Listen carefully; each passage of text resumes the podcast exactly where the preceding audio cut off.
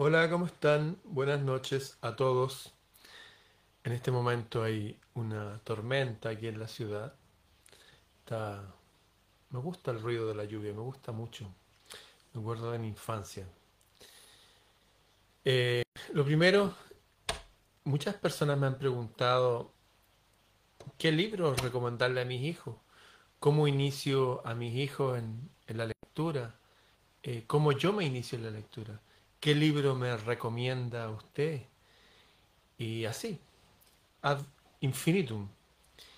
Y hoy día subí el, el libro La historia de Sofía a Planeta Celta para que la descarguen.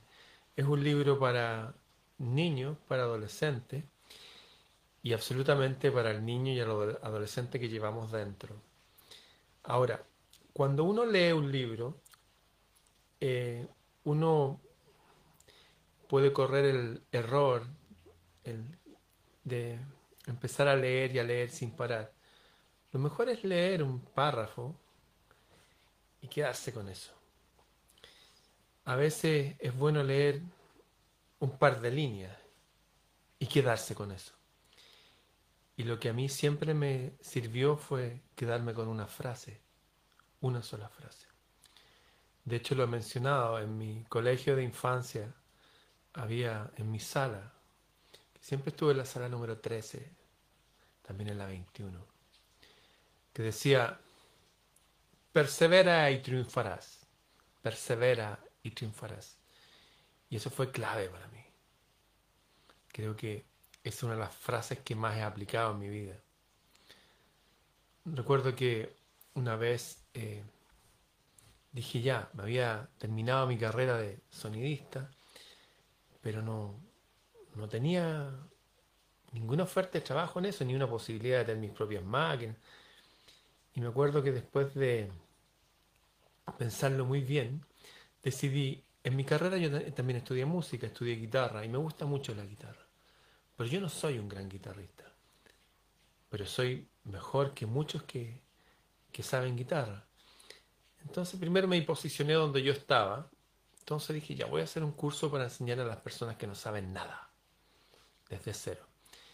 Y inventé un método, lo escribí, estuve escribiendo harto tiempo y enseguida, después de ayunar todo un día, me presenté... Ah, fui una fotocopiadora y había escrito con máquina de escribir. Muchos de ustedes no conocen las máquinas de escribir, todavía la tengo. Puse gratis la primera lección y gratis, grande. Después le pinté con un lápiz rojo.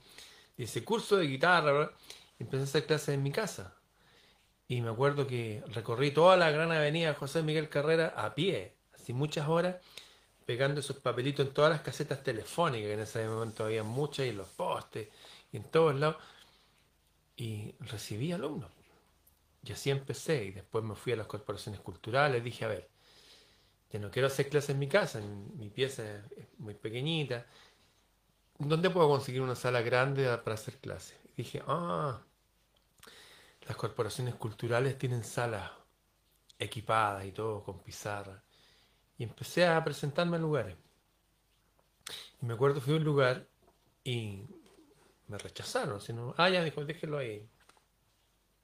Lo llamaremos. Y no pasó nada. Y me acuerdo que fui por segunda vez al mismo lugar. Me dijo, ¿usted no es el que vino la otra vez? Sí, le dije yo. Ya, ¿y qué le dijimos esa vez? Eh, a comunicar conmigo, como no se han comunicado, bueno, yo justo andaba por aquí. Dijo, no, no se preocupe. En todo caso, aquí está de nuevo lo que... Por segunda vez dejé lo mismo. Y dejé pasar unos meses y fui por tercera vez ahí. Y justo que llegué, se había muerto la profesora de guitarra clásica, que era una profesora, una eminencia, qué sé yo. Yo dije que yo hacía clases de guitarra clásica a nivel básico y guitarra popular y bla, bla, bla. Y estuve 14 años haciendo clases ahí, en esa institución y en otras más. Hice clases en la Corporación Cultural de Ñuñoa, aquí en Santiago, Instituto, Instituto Cultural de Las Condes, en el de San Miguel, en varios lados, en varios eh, ayuntamientos, se dice en otros países. Y fue porque insistí, perseveré.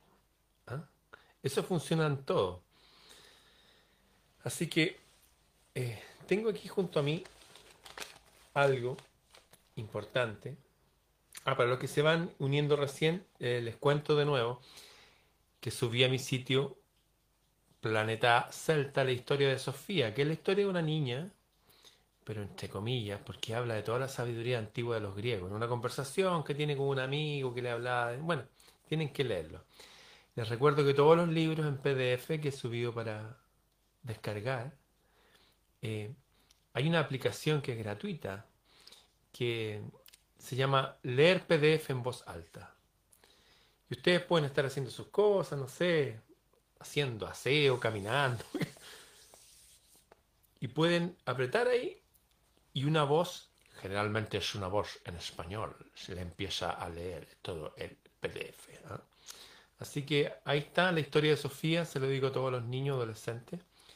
He subido más de 200 libros para que descarguen gratis y tienen que buscarlo como Grupo Planeta Celta en Facebook. Ahí va a estar. Bien, he seleccionado unas frases acá que quiero compartir, que son de esas frases de sabiduría que nos ilustran enormemente. Esto lo opinamos todos. ¿ah? De hecho, lo mejor que le pueden dejar a sus hijos son frases de poder. Frases de poder. Miren esta frase para empezar. La luciérnaga brilla cuando vuela. La mente también. Les recuerdo que un par de hermanos que arreglaban bicicleta, no eran científicos, inventaron los aviones. Ningún físico, ningún matemático, no. Todos dijeron, no, eso es imposible. No, no, puede ser que... Lo mismo pasó cuando inventaron los barcos hechos de metal, lo mismo pasó cuando inventaron el barco vapor, lo mismo pasó cuando inventaron casi todas las cosas, cuando descubrieron los elementos químicos. Ninguno, casi ninguno fue un experto. Eran personas que tenían esa habilidad de hacer volar su mente, su imaginación. Si lo podían ver en su mente, pues se podía realizar. De hecho, Einstein dijo que la imaginación es más importante que el conocimiento. Por eso cualquier actividad que nos haga más creativos nos hace potencialmente más exitosos en la vida. Y algunas actividades que nos hacen más creativos son las habilidades que uno requiere para jugar. Les conté que hubo un rey mago, pero un rey mago de verdad, mago de verdad, iban de todas partes, desde Oriente a consultarle. El tipo era un iluminado, se llamaba Alfonso X. Él es el que inventó el idioma castellano, por eso hablamos castellano. El que dijo, ya, vamos a hablar todo el idioma de los castillos, porque había muchos idiomas en España. España no es una nación homogénea, hay muchas razas y pueblos. Bueno, ese hombre fue el primero en que dijo, de la importancia en que la gente del reino, los habitantes del reino, jueguen. Tengan un juego porque los juegos cohesionan a las comunidades desde las bases, cohesionan a, a los padres con los hijos o con los vecinos y se juntan a jugar. Y él recomendó un juego árabe que se llama backgammon, y si no, un juego que más antiguo que se llama ajedrez, y si no, un juego que se llama dominó. Y no es que sean esos tres juegos nomás, sino que son cualquier juego que eh, tenga la habilidad de hacer que se mueva el pensamiento matemático y también la intuición. Con intuición, que viene del griego intuer, que significa ver, más un poco de matemática, de lógica, con esas dos herramientas avanzamos mucho en la vida, pero muchísimo. Así que me gustaría también que junto con tener un cuaderno para que escriban frases de sabiduría, las que puedan recolectar, eh, se decidan tener, eh, por ejemplo, yo siempre ando con mi, mis vasos de, de cartas y jugamos con mis amigos y contamos historias usándolas también y es bien entretenido. De hecho, la gente que hace negocios en la vida, la gente que les va bien económicamente, eh, o que son emprendedores, no hablo, no hablo de ricos, pero sí gente que les va bien, que son autónomos. Yo conozco a varios que juegan póker, Porque el póker hace de que si tengo el 51% de posibilidades de ganar, me la juego. Y eso se aplica en todo. En negocio, emprendimiento, relaciones de pareja. Nos da un input de energía como para enfrentar la realidad con muchos más recursos que uno lo aprende a través del juego.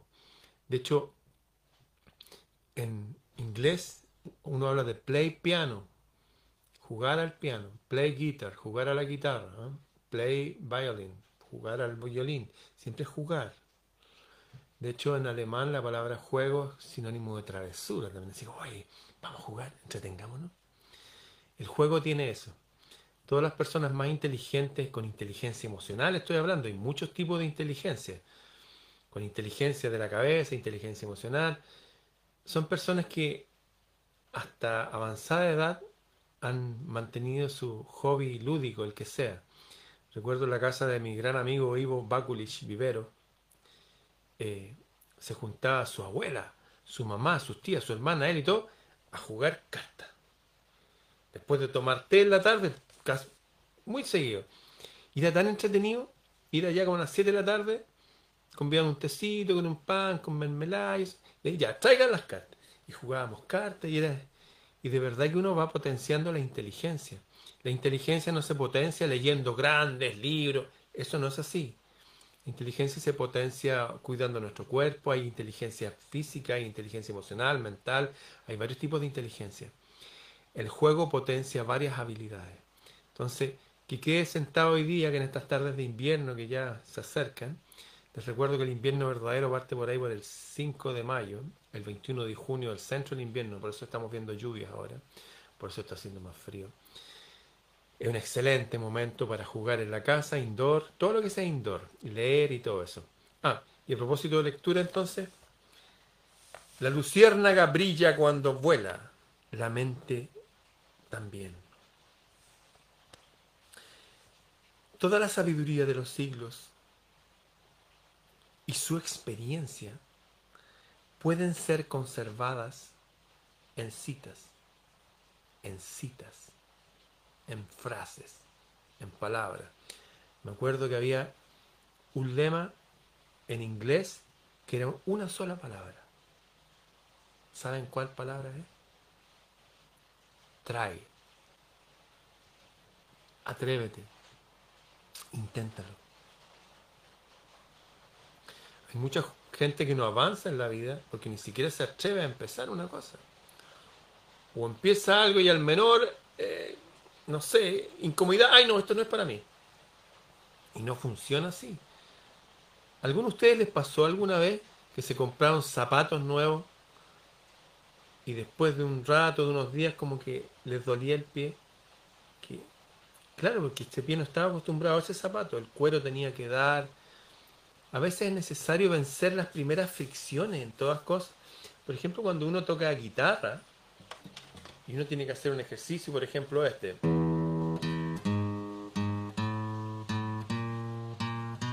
Y cuando uno lo hace,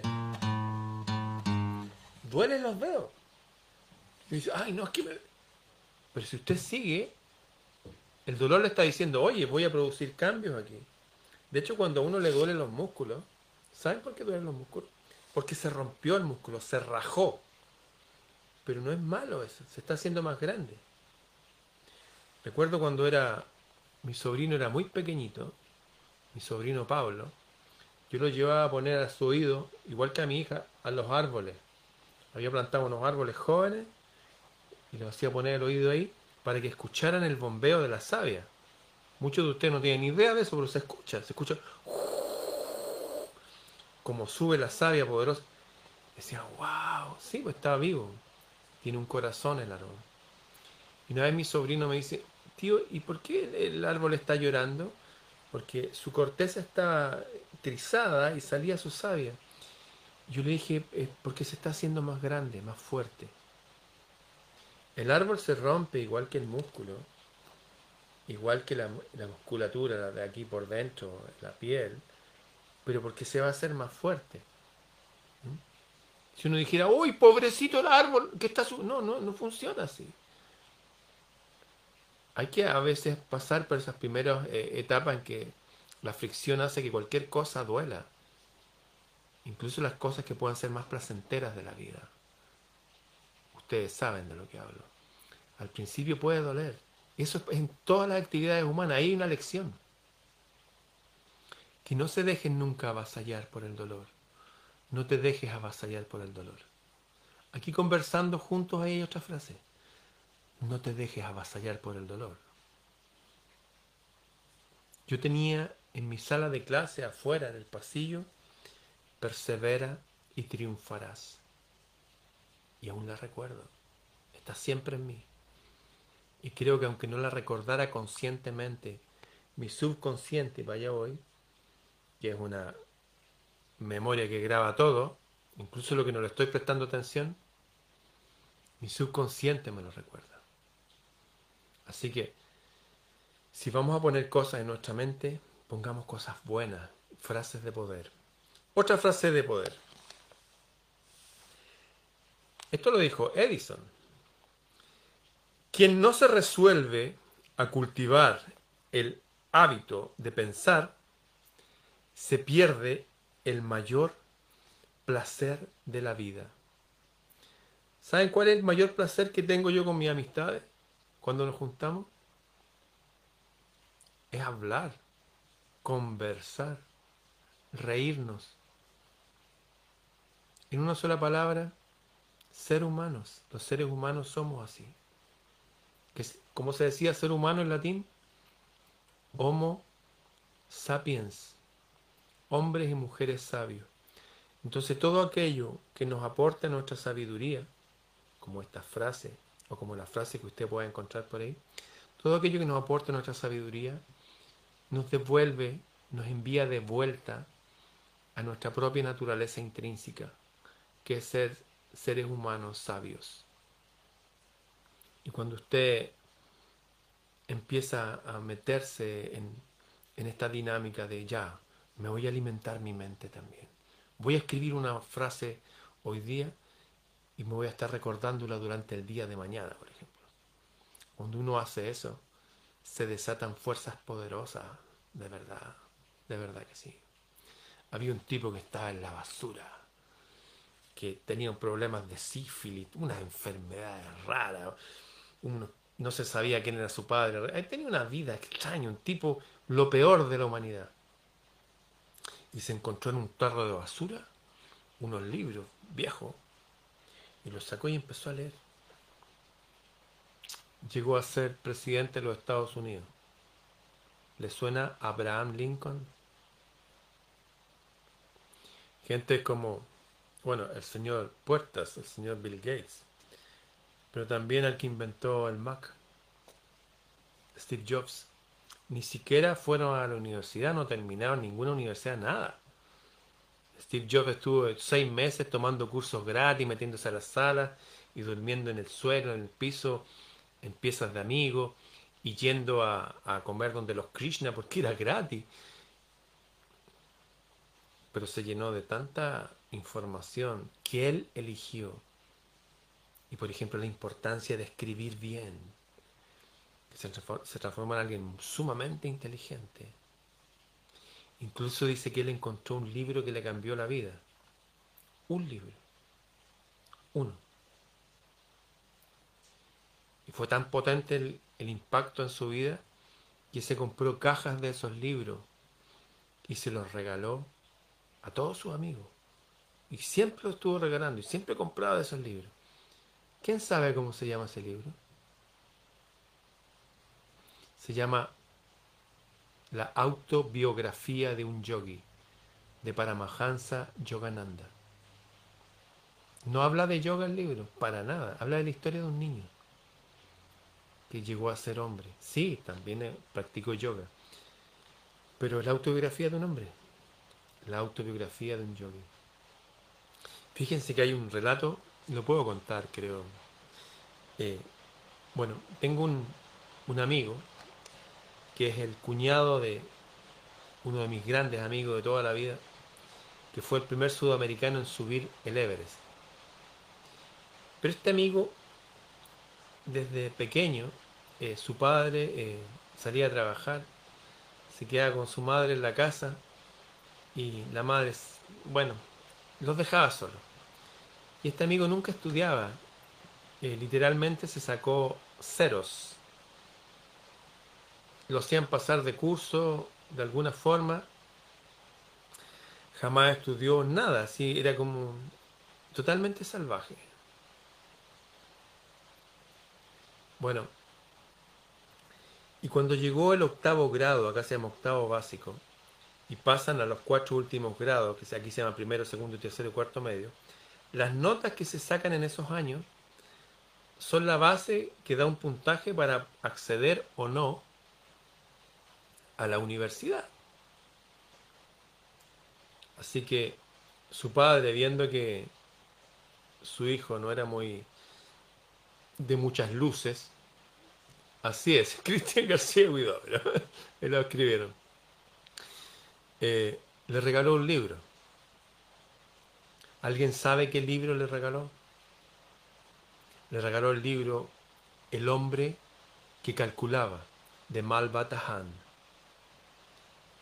Es un libro escrito ahora en la actualidad por un brasilero que pertenece al parecer a una colonia árabe allá, no sé, pero el libro es tan potente, tan potente el libro, que yo hice lo mismo que Steve Jobs. He comprado muchos ejemplares de esos libros y se los he regalado a mis amigos. El hombre que calculaba. Incluso le regalé uno a mi amigo, el mago Tamariz de España. Y me dijo, oye, esto debe ser un libro pitagórico. Me dijo, no, le dije, léelo. Y una vez eh, que estaba yo en, andaba paseando en el sur de Chile en un lago, eh, me encontré con unos amigos que andaban también ahí con su mochila al hombre. Los invité al lugar donde yo estaba acampando, al, lado de un, lago que se llama Ensenada. Al frente de la única bomba de benzina que hay ahí, hay una casa pintada lila. La dueña se llama Elizabeth, es mapuche. Y yo fui durante cinco años me quedaba ahí. Todos los años iba allá. Bueno, y nos juntamos, almorzamos y lo dije, vamos al lago, vamos al lago. Yo puse una toalla, estaba una, una mujer que me acompañaba, la, abracé y le dije, te voy a leer El hombre que calculaba. Empecé a leer El hombre que calculaba, de Malvat Empecé a leer, a leer. Y de repente me detuve. Dije, y de repente siento, oye, ya, pues no parí. Y miro, estaba lleno de gente se había juntado gente a escucharme. Un libro que principalmente habla de matemáticas, pero no de matemáticas como quien enseña matemáticas. No, es un libro de aventura en las mil y una noches que habían que resolverse con ingenio. Y también hay una historia de amor maravillosa entre medio. Y bueno, de ahí aprendí el cuento este, alguna vez lo conté de la historia de los matemáticos, de la, del ajedrez, otro día se los cuento. Pero me dije, ¿qué tiene este libro? ¿Por qué este libro es tan potente? Bueno, mi amigo, que su padre le compró ese libro, de ser el peor alumno durante los primeros ocho años de su vida, llegó a ser el mejor alumno y premio nacional, estudió eh, ingeniería en, bueno, ingeniería en algo, en matemáticas creo, ¿no? Estoy seguro. Bueno, es el efecto de un solo libro. Entonces, para las personas que se unen ahora, les cuento que muchos me han preguntado, oye, ¿qué libro puedo empezar a leer? ¿O qué le puedo recomendar a mis hijos, a mi sobrino, a la gente? Y yo acabo de subir La historia de Sofía, que es un libro de sabiduría pura, con un formato entretenido. Es una historia de una niña, especialmente para niñas y niños. Y también para las niñas y niños que llevamos dentro. Y el otro libro es El hombre que calculaba de Malvatahan. Los dos libros los subí a mi sitio Planeta Celta para que los descarguen gratis y lo pueden escuchar como audiolibros también. Bien, voy a seguir con la frase. La inteligencia radica no solo en el conocimiento, sino en la destreza de aplicarlo. Por ejemplo, ustedes han escuchado hablar del triángulo pitagórico, que hay un triángulo que tiene un ángulo recto. ¿Se acuerdan esas reglas de color verde de plástico que usábamos cuando íbamos al colegio? Marca Neolite eran varias de ellas. Bueno, que tienen un ángulo recto. Y acá tienen una línea que se llama, tenía un nombre raro, se llama hipotenusa, una de esas palabras que uno jamás usa. Esa línea que une los dos ángulos rectos se llama hipotenusa. Y las líneas que forman el ángulo recto se llaman, también una palabra rara, nadie usa esa palabra nunca, se llaman catetos. Suena como una palabra medio extraña. Bueno, los dos catetos y la hipotenusa. Y nos enseñaron que el cuadrado, la suma del cuadrado de los catetos es igual al cuadrado de la hipotenusa. Y uno se lo aprendió de memoria, A cuadrado más B cuadrado igual a C cuadrado, por lo tanto, bla, bla. ¿Y para qué sirve esa cuestión? Bueno, sirve para... ¿Usted le gusta el fútbol? Sirve para hacer una cancha de fútbol. Si usted no sabe eso, jamás va a ser una cancha de fútbol. No la va a hacer perfecta. Sirve para construir casa. Yo he construido varias veces, he hecho, he participado en tres construcciones de casa. Una la hice totalmente solo, y con serrucho y martillo, nada de herramienta eléctrica. Y nos reunimos siempre con mi amigo ahí. Y con palos descuadrados, esos palos, lo que botan. Dije, no, con esto voy a hacer algo bueno. Pero gracias a que aprendí el triángulo pitagórico. Una frase que decía A cuadrado más B cuadrado igual a C cuadrado, para mí fue importante y para toda la gente que construye. Por ejemplo, si quiero hacer una, una cancha de fútbol y sé cuánto mide el largo y el ancho, yo tengo que elevar esto al cuadrado y esto también para saber cuánto debería medir esa línea. Porque si no mido esa línea que sea exacta, lo que voy a conseguir es que en vez de una cancha cuadrada voy a tener un rombo para un lado o para el otro. O si voy a construir un edificio, también no voy a lograr que sea perfecto. Las frases, algunas son frases como esta, como la que les decía, persevera y triunfará, pero hay frases que encierran tanta lógica que nos puede servir incluso para, para tener un techo para vivir o una cancha para jugar. En fin, hacer preguntas es prueba de que se piensa. Los niños que hacen preguntas, ojo con los niños que hacen preguntas. ¿Por qué? Los que hacen preguntas tienen la semilla de que van a ser los intelectuales. En la familia no todos son intelectuales en el sentido de que desarrollan más su inteligencia intelectual. Hay varias inteligencias, una es la intelectual. Pero los niños que preguntan y preguntan y no se conforman en forma inteligente, amable, con una respuesta, es señal que estamos en presencia de alguien que puede ser muy poderoso intelectualmente. A ellos especialmente hay que invitarlo a la lectura. Les voy a contar una historia que sirvió para muchas personas. Les conté, para los que integran recién, yo tengo varios, en los dos chats tengo varios miles de personas. Les conté la importancia del juego, que el juego encierra una habilidad maravillosa que a través de la lógica y la intuición sumada, las personas que juegan no solamente se hacen más inteligentes, sino que su espíritu se templa y se vuelven, incluso dependiendo del juego, como digo, se atreven, como esa frase de una sola palabra, trae, se atreven a hacer cosas en la vida, a ser emprendedores, a no dejarse amilanar por las pruebas de la vida. Hay una historia que ha llevado a mucha gente y que está en este libro El hombre que calculaba. El hombre que calculaba son puras historias cortitas están hilvanadas, unidas por la historia de un, de un hombre, ¿ah? de un hombre joven que transita a través de toda la historia, que se llama Beremis Samir. Beremis Samir, que se enamora de una princesa, pero no le podía ver el rostro a la princesa porque estaba así todo el rato la princesa. Apenas le veía los ojos, pero él sabía algo mágico y maravilloso que se llama la proporción áurea, que viene de la época de Pitágoras. Así que, en fin, hay muchas historias lindas ahí para... Y son historias cortitas que uno lee en un rato. Pero hay una historia en particular que ha ayudado a muchas personas a, a decir, wow, hay un juego mágico que viene viajando a través de miles de años. Un juego que está en todas las culturas del mundo. ¿Qué juego es ese? Ese juego se llama ajedrez.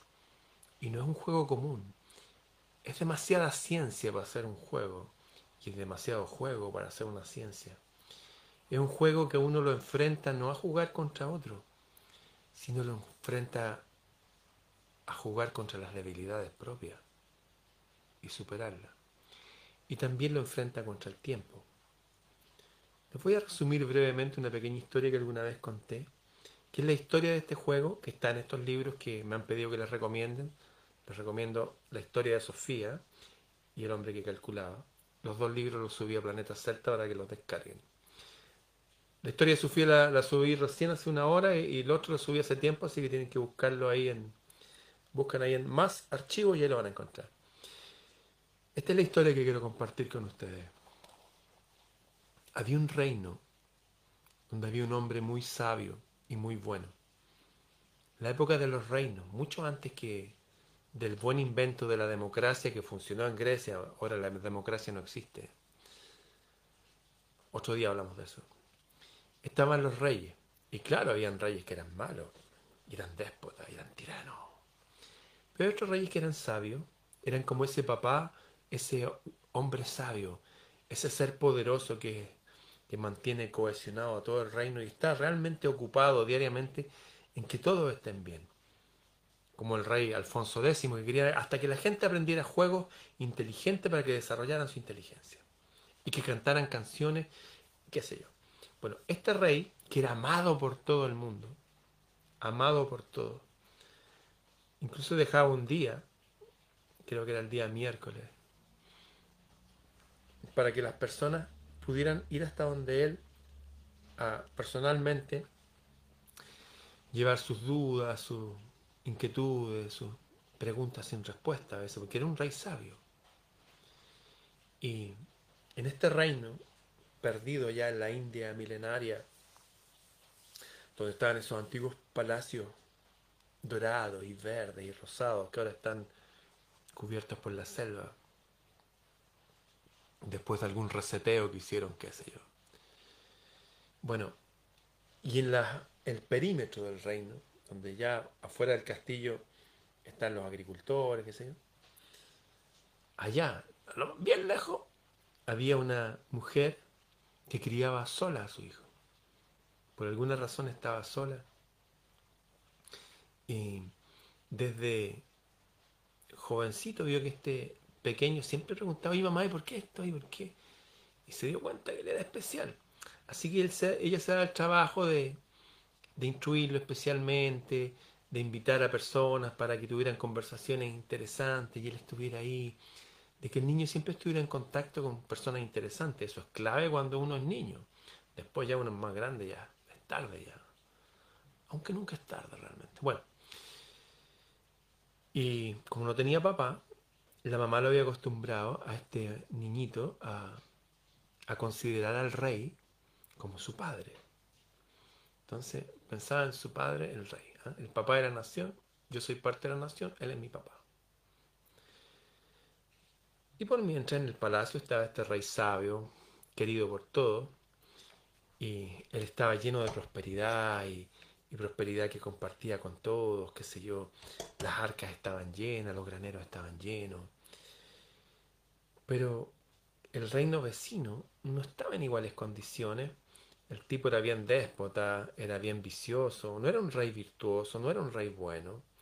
Tenía claro poder, pero no era bueno. Era como el dios de este mundo, que no es bueno. ¿no? En fin, estaba este rey vecino y decidió nada mejor que hacerle una guerra al rey bueno por sorpresa, ¿ah? para desviar la atención de su reino hacia el otro, ¿ah? para que los problemas internos desviarlos para allá. Esa dinámica se da hasta entre las personas. La gente problemática a veces uno le hace problemas porque no quiere enfocarse en sus problemas propios. En fin. eso que se da en lo micro se dio en lo macro, empezó la guerra. Y rápidamente este rey llamó a sus asesores y le dijeron que había que entrar en la guerra, había que preparar el ejército en forma fulminante, flash, ya. Y uno de los batallones lo pusieron a cargo de su único hijo. Y partieron a la guerra. Y todo el reino ahí se preparó para la guerra.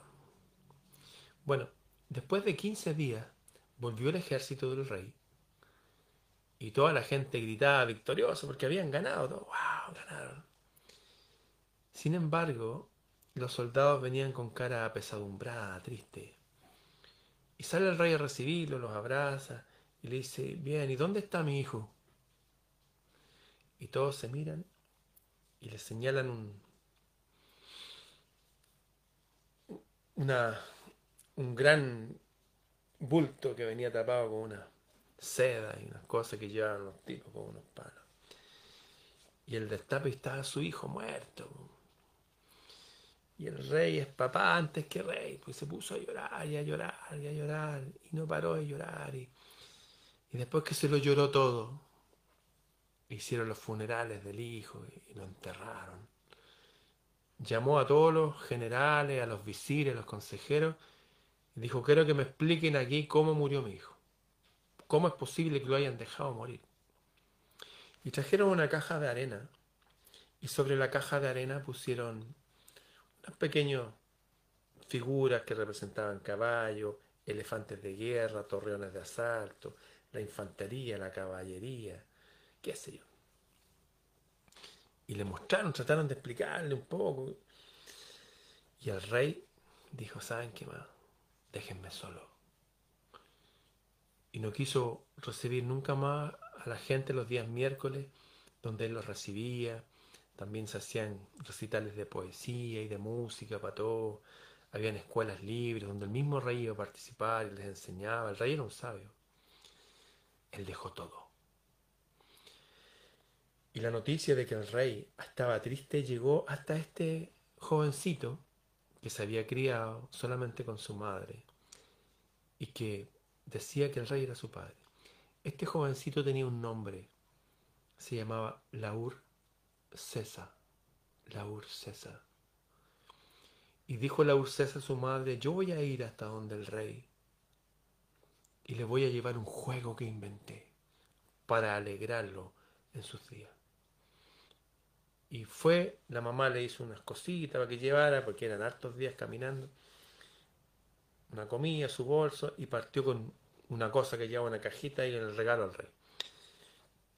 Y llegó la Ursesa hasta fuera del castillo, iba a entrar, y los guardias le cruzaron las lanzas y le dijeron, ¿para dónde?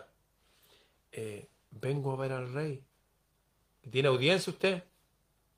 No, yo soy su hijo. Y se miraban los guardias, ¡Ja, su hijo, ay, lloraban de la risa, se No, no puede entrar usted, un loco, ya váyase de aquí, ay. Le pegaron una patada en el trasero, como son los, algunos guardias. Y la Ursesa se quedó indignado. Con su regalo hay una cajita así. Y se quedó ahí. Y todos los días ahí se ponía ahí. Y el rey miraba y veía a este hombre que estaba ahí joven y un día se pone a llover. Y estaba este hombre ahí mojándose. Y el rey dice, oye, ¿quién es ese tipo que está ahí todos los días? Y averígüenme. Bueno, llegaba y dijo, no, un loco que dice que tú eres su padre y que te trae un regalo para aliviar tus penas. ¿Y por qué no me avisaron si me trae un regalo para aliviar mis penas? Saben que estoy triste. Tráiganlo inmediatamente. Y lo hicieron pasar este joven. Y el rey le dice, mira, vienes muy mojado, veo que... Ya, sáquenlo, denle comida y después hablemos. Se lo llevaron, le pusieron ropa, le dieron comida, lo trajeron. Y la Ursesa le dijo, oiga, rey, no, lo que pasa es que yo eh, le traje un regalo. ¿Y qué regalo es ese? Y fue y sacó una cajita que es como esta que tengo aquí, ¿eh? Una caja venía con una caja así, y lo abrió y le dije, mira rey, tengo un regalo, aquí adentro tengo unas figuritas, mira, aquí estás tú, le dijo. Y le mostró esto. ¿Qué es eso? Le dijo, es un rey. Y acá, mira, acá está la reina, le dijo, y le empezó a mostrar, y acá están los torreones de asalto, y acá están los caballos, y acá está la infantería, y acá están los, reyes vecinos, que la con la reina, qué sé yo, el rey, bla, bla, bla. Y dijo, wow, ¿y qué hacemos con esto? Dijo, mira, y yo te traigo esto, mira, te lo hice yo especialmente. Mira, acá tenemos, dijo, tenemos un cuadrado de 8 por 8, blanco y negro, como 8, como las bases de todas nuestras torres. Y Ya, y, y le enseñó a jugar. Y la César que desde niño era un niño que preguntaba el por qué, su madre había procurado que el niño viera adultos inteligentes, que participara de conversación inteligente, oyendo nomás. Era un hombre inteligente. Y averiguó cómo había muerto el príncipe. Y un día que se juntaron a jugar ajedrez con el rey, llevó la partida a tal disposición de las piezas que era idéntica a la situación en que el príncipe, el hijo del rey, se murió. Y le dijo, rey, usted se da cuenta que si no sacrifica a ese príncipe, ese alfil, va a perder la partida y todos van a morir. Después de eso, el rey lo miró Dijo, rey, yo aprendí que usted es el padre de la nación, no mi padre particular, pero es el padre de todos nosotros. Y yo aprendí de usted que la muerte no existe.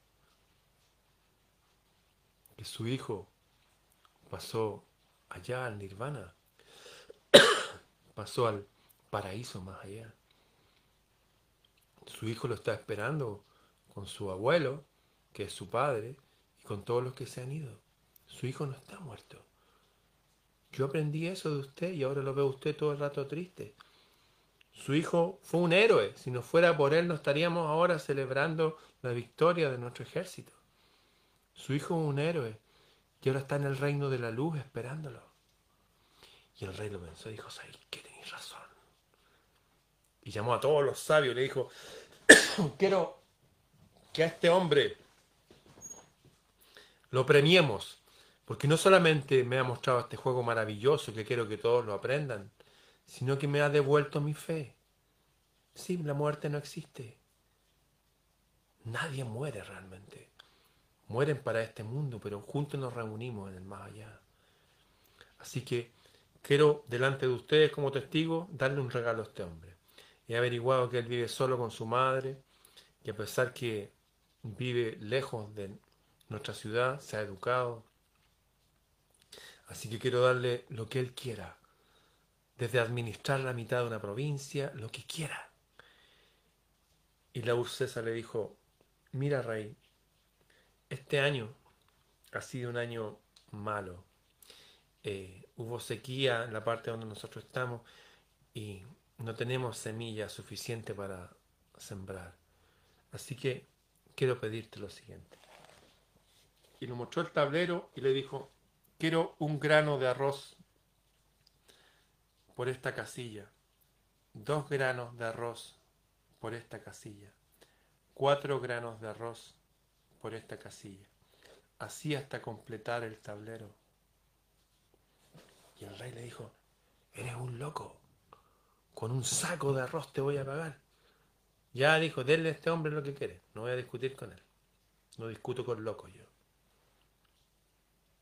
Y pasaron unos minutos y volvieron los sabios y dijeron, Rey, tenemos un problema. ¿Qué pasa? No podemos pagar la deuda. ¿Qué? ¿Qué deuda? La deuda que acaba de contraer con la César de los granos de arroz. ¿Cómo que no le podemos pagar si los graneros están llenos? Ese es el problema. Que él pidió un grano de arroz por esta, dos por esta, cuatro. Si hacemos eso, es una proyección aritmética, necesitaríamos una montaña de trigo de 75 veces los portes, el, porte de los Himalayas, que es donde subió este amigo que le regalaron el libro, este, el Cristian García Huidobro. Dijo, wow, el poder de los números. Sí, dijo. Y miró a la ursesa que se sonreía. Y le dijo, tú sabías esto, ¿cierto? Sí, le dijo. No puedo pagar la deuda. ¿Qué voy a hacer? No sé. ¿Y sabes lo que hizo el rey? Lo miró, se dio cuenta que lo habían vestido con las ropas de su propio hijo que había muerto. Tenían la misma talla. Lo abrazó y le dijo, así que tú dijiste que yo era tu padre, ¿ah? Sí. Ya, desde el día de hoy yo voy a ser tu padre. Y vas a ir a buscar a tu mamá y se van a venir a vivir conmigo al palacio. Y lo adoptó como hijo. A este hombre joven que le recordó la verdadera fe del reino, que es la misma que tenemos nosotros. La muerte no existe. Y todo gracias a un niño, hijo de una madre soltera, que aprendió algunas frases de sabiduría, aprendió unas cosas básicas de matemática. Y eso mismo le vamos a enseñar nosotros a nuestros hijos, no solo en esta generación, sino en todas las que vengan. No es mi consejo, es el consejo de los dioses, el consejo que han seguido todos los reyes y todos los sabios y toda la gente más poderosa en todas las generaciones humanas hacia el infinito del cual provenimos. Y hacia ese infinito del cual vamos, vamos a seguir esta misma línea de sabiduría y pensamiento. ¿Cómo se dice ser humano en latín? ¿Alguien se acuerda? Homo sapiens. ¿Qué significa eso? Hombres y mujeres sabios. Así que en este invierno verdadero que viene pronto, el 5 de mayo, espero que todos tengan, igual que los árboles que botaron su hoja y su semilla, lo empiecen a tapar y a cuidar para que crezcan en primavera. Empecemos a sembrarnos con sabiduría de los antiguos. Eso, queridos amigos y amigas. Les leí un par de frases y les conté un cuento. ¿Se imaginan todos los días pudiéramos hacer esto nosotros con nuestra gente? Juntarnos nuestras hogueras. Bueno, mientras no suceda eso, yo voy a andar dando vueltas por aquí un rato. Bien, los que quieran aprender más, como ustedes saben, eh, bueno, hice mi libro Bitácora del Sur e hice como 30 audiolibros con mi voz, contando, bueno, hay distintos temas. Pueden escucharlos todos gratis. Los subí una página, pedacitos de cada uno los pueden escuchar para que vean de qué se trata. De hecho, hice uno que se llama Inteligencias Múltiples de Howard Gardner. Tenemos hijos que son inteligentes intelectualmente, son los que preguntan por qué. Pero hay otros que son los que se atreven, van y lo hacen, son los empresarios. Hay otros que tienen habilidades kinestésicas, son los deportistas, los artistas, qué sé yo. Y es labor de los padres averiguar el potencial de los hijos. Bien, los que quieran aprender más me pueden escribir a freireramon.gmail.com y los que deseen bajar el libro La historia de Sofía y el hombre que calculaba donde viene esta historia del ajedrez, vayan solamente a mi sitio Bitácora del Sur, perdón, a mi sitio Planeta Celta en Facebook. Planeta Celta, grupo, grupo Planeta Celta en Facebook. Los que quieran mi libro o mis audiolibros me escriben a freireramon.gmail.com Y hice un curso de ajedrez gratis, ustedes saben, es gratis.